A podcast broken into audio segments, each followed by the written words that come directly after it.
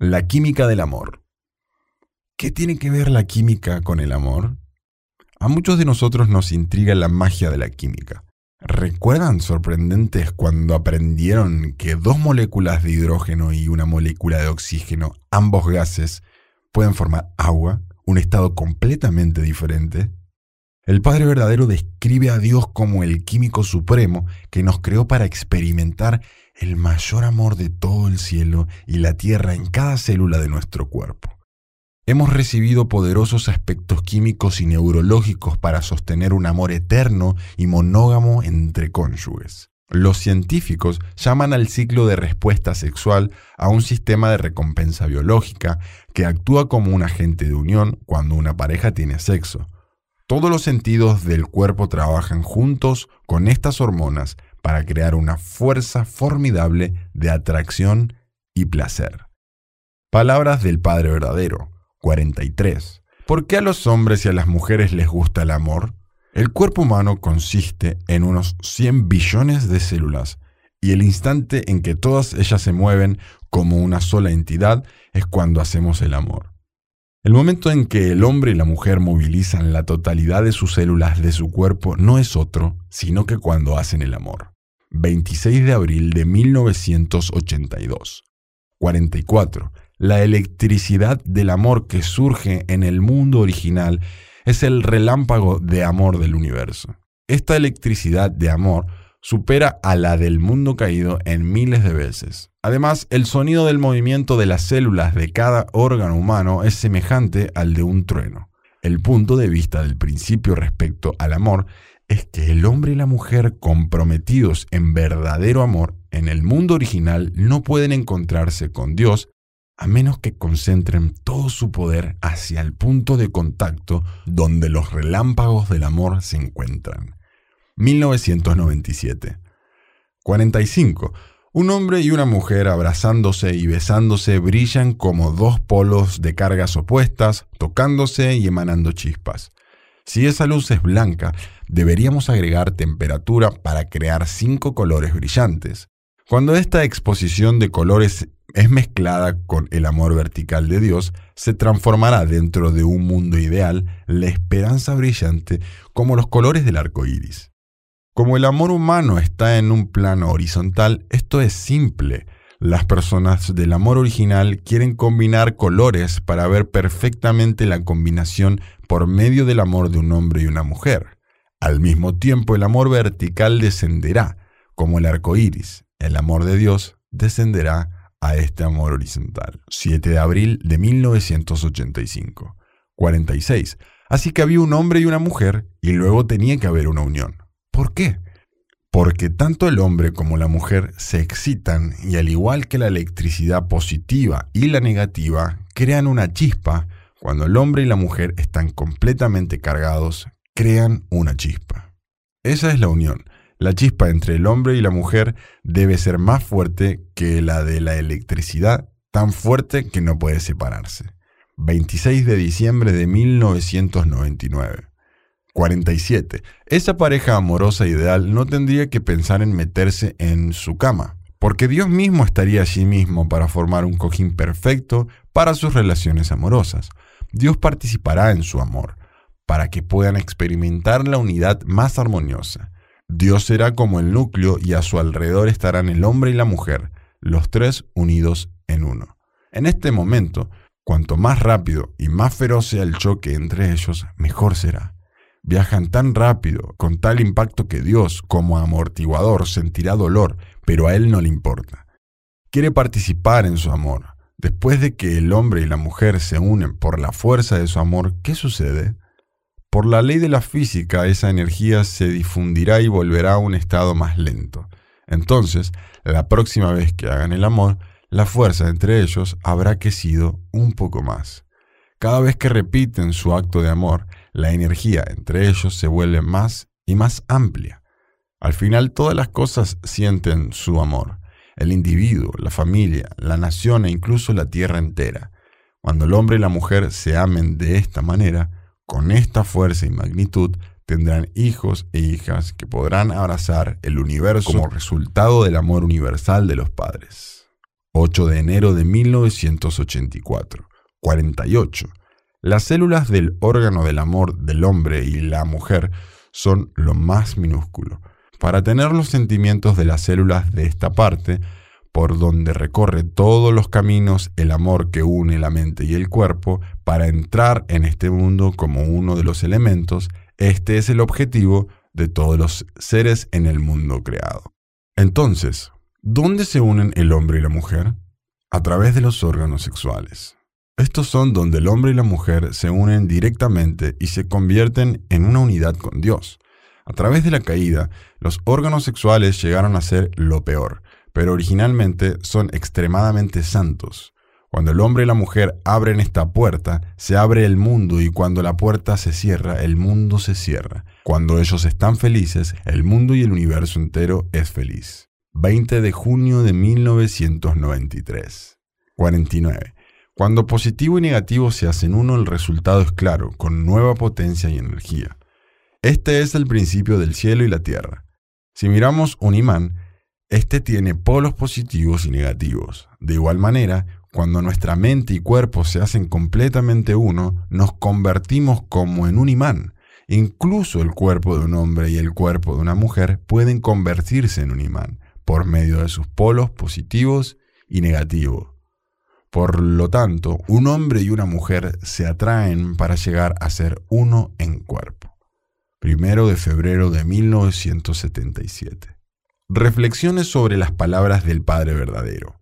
Los órganos sexuales son por donde un hombre y una mujer se unen y se hacen uno con Dios. El Padre verdadero usa muchas metáforas para explicar la energía del amor que se crea. Dios participa en el amor sexual de cada pareja para que puedan experimentar la mayor armonía y alegría. Ellos se vuelven inseparables, todas las células de su cuerpo se mueven al unísono. Esa onda de amor y felicidad se convierte en un tsunami que envuelve a la familia, la nación y el mundo entero. ¿Cómo hacerlo real? Dios nos creó por el bien, Dios nos creó por el bien del amor y configuró nuestro cerebro para estar interesado en el sexo. Químicos poderosos como la dopamina y la oxitocina, también llamada la hormona del amor, se liberan durante el orgasmo para producir sensaciones de emoción, conexión y alegría. La euforia del sexo es tan intensa que el cuerpo recuerda detalles vividos de su primera experiencia sexual. Con el tiempo, varias actividades sexuales crean profundas vías naturales en el cerebro que crean un patrón sexual. Con el tiempo, la respuesta sexual se vuelve más natural. Cualquier persona, imagen, sonido o aroma que asociemos con sexo puede desencadenar nuestro deseo sexual, que es muy difícil de ignorar una vez estimulado. Los científicos se refieren a esto como el ciclo de la respuesta sexual. Estos procesos dinámicos y neurológicos actúan como un agente unificador celestial para atraer al esposo y a la esposa en una conexión exclusiva de amor. Dios nos diseñó de esta manera para que los cónyuges se sintieran atraídos entre ellos sin la necesidad de un pensamiento consciente. El plan de Dios era que experimentemos un choque de electricidad cada vez que vemos a nuestro cónyuge, para que sea nuestro único desencadenante que despierte esta química de amor que fluye por nuestras venas. El pingüino saltarrocas austral. Los padres verdaderos suelen describir cómo aprendieron sobre el amor de la naturaleza. Esta historia es sobre la química del amor en los pingüinos saltarrocas. En una isla rocosa de la isla Marión, un pingüino hembra con pelos parados, plumaje rojo y una ceja amarilla pisa la tierra. Ella es una de las miles en este grupo de pingüinos recién llegados listos para reproducirse y buscar a su pareja. Los machos se reúnen entre los pastizales altos, donde pronto se formará el nido tras la reunión. Este pingüino hembra ha elegido a un compañero hace años y ahora tiene la misión de buscar a su único amor verdadero.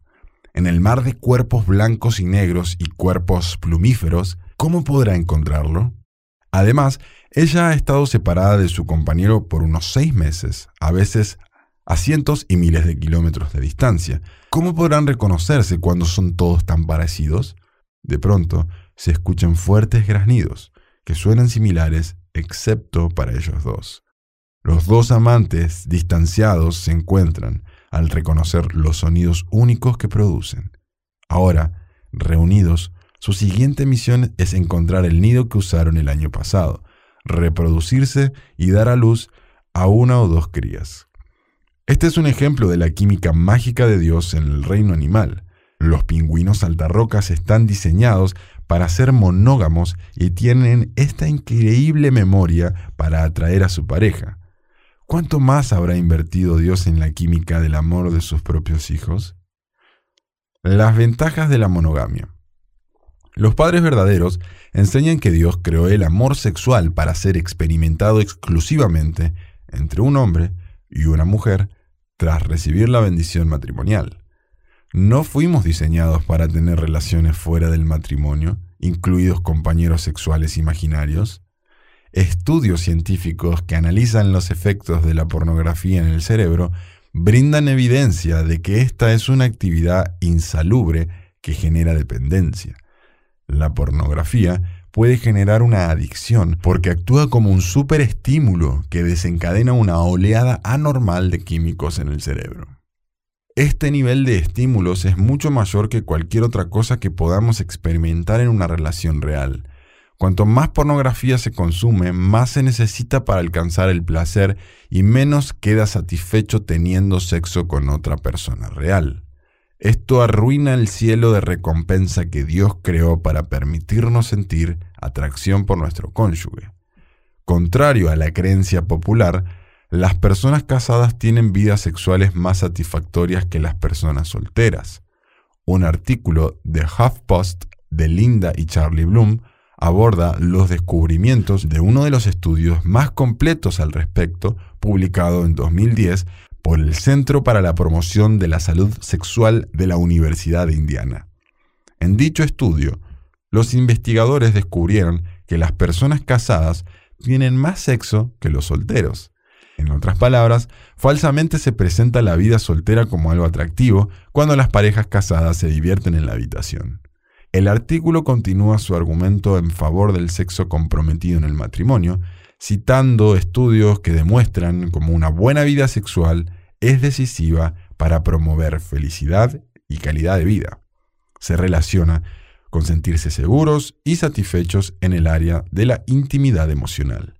No solo las parejas casadas tienen más sexo, sino que también son más sanas. El médico Michael Roisen es un gerontólogo de la Universidad de Chicago. En su exitoso libro La Edad Verdadera, ¿eres tan joven como debería ser?